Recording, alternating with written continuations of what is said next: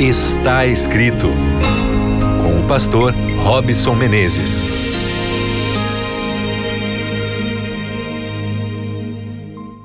Está começando mais uma vez o seu programa Está Escrito. Eu fico muito feliz em poder ter você aqui me dando carinho aí da sua audiência, da sua companhia.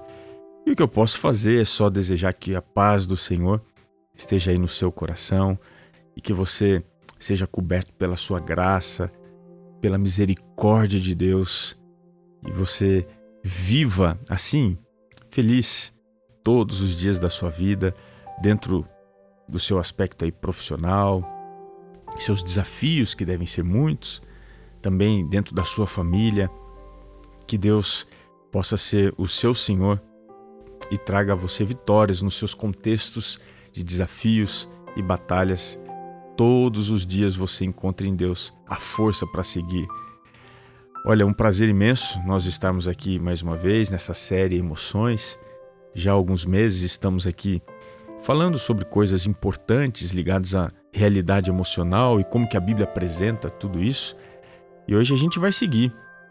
Nós vamos falar aqui hoje sobre confiança. Eu não sei se você é uma pessoa que confia com muita facilidade. Talvez você diga assim: não, eu, eu já passei dessa fase, já não dá mais para mim, eu não tenho dificuldade, não confio.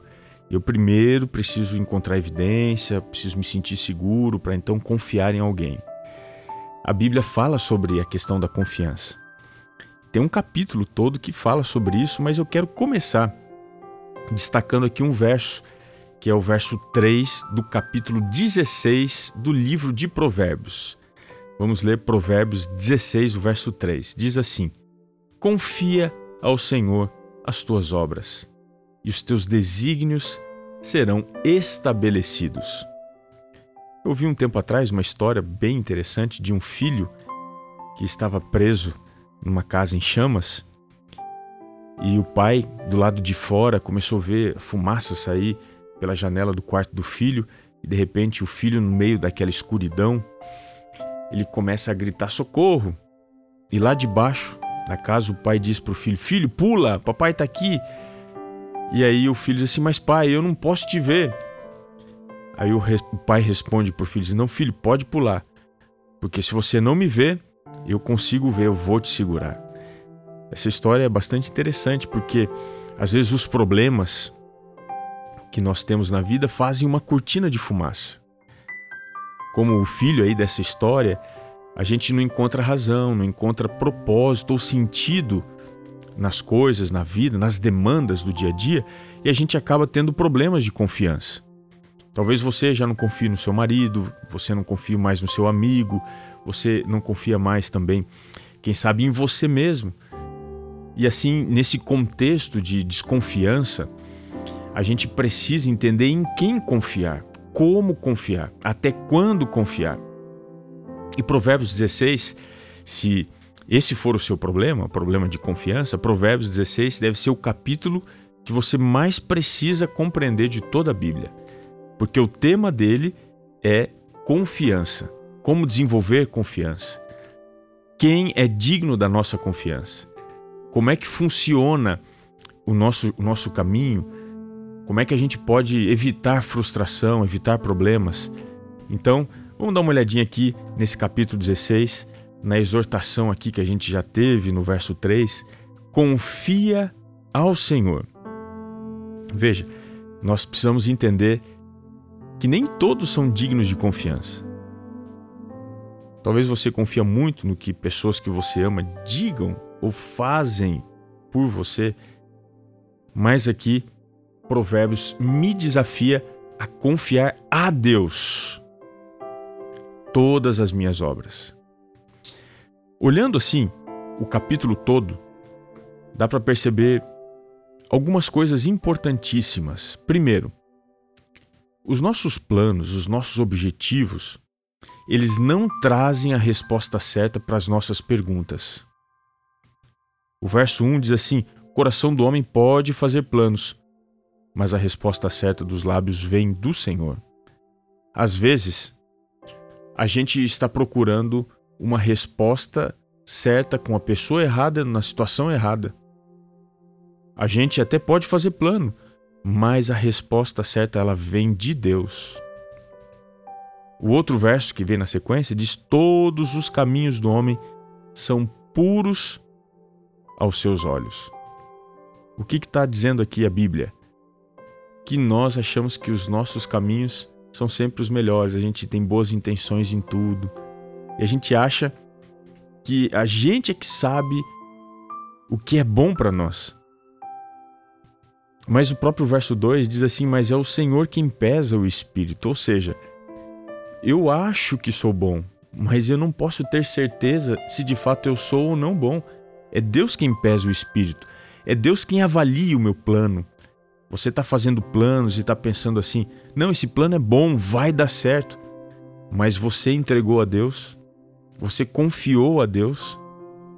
Somente Ele tem condição de julgar imparcial, imparciavelmente ou imparcialmente tudo aquilo que diz respeito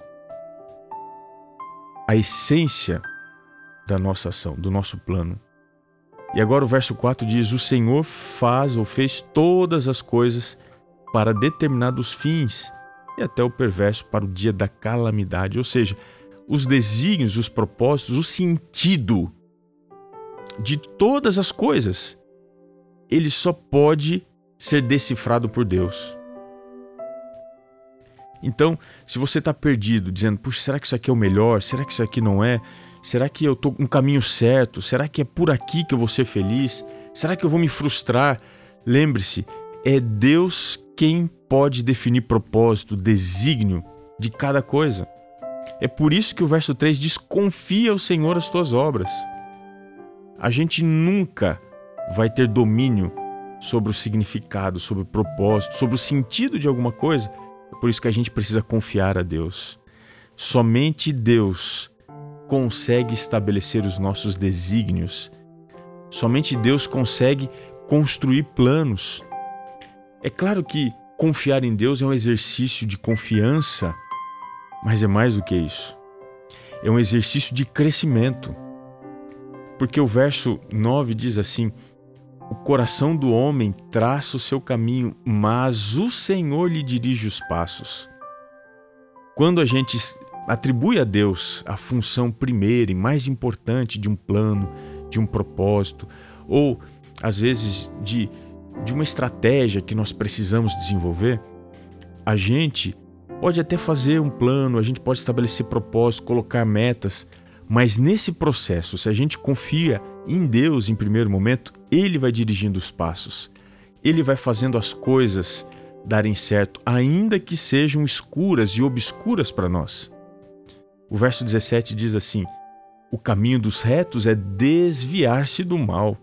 O que guarda o seu caminho preserva a sua alma.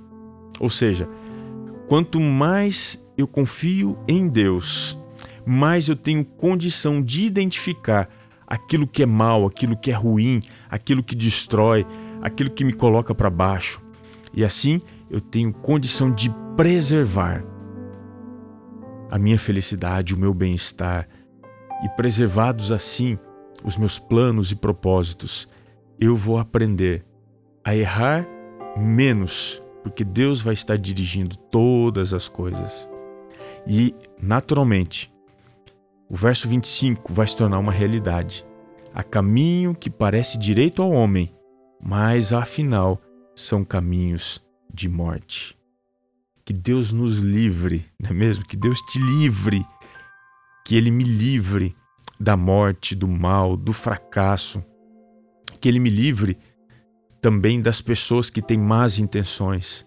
Mas para que tudo isso aconteça, eu preciso confiar ao Senhor todas as coisas e confiar nele em primeiro lugar. Que você faça isso hoje e sempre e que a mão do Senhor te conduza por todo o processo que você precisa passar. Nosso programa está terminando, mas eu queria te lembrar: a coisa mais importante está escrito: nem só de pão viverá o homem, mas de toda a palavra que procede da boca de Deus. Um grande abraço e até o nosso próximo encontro.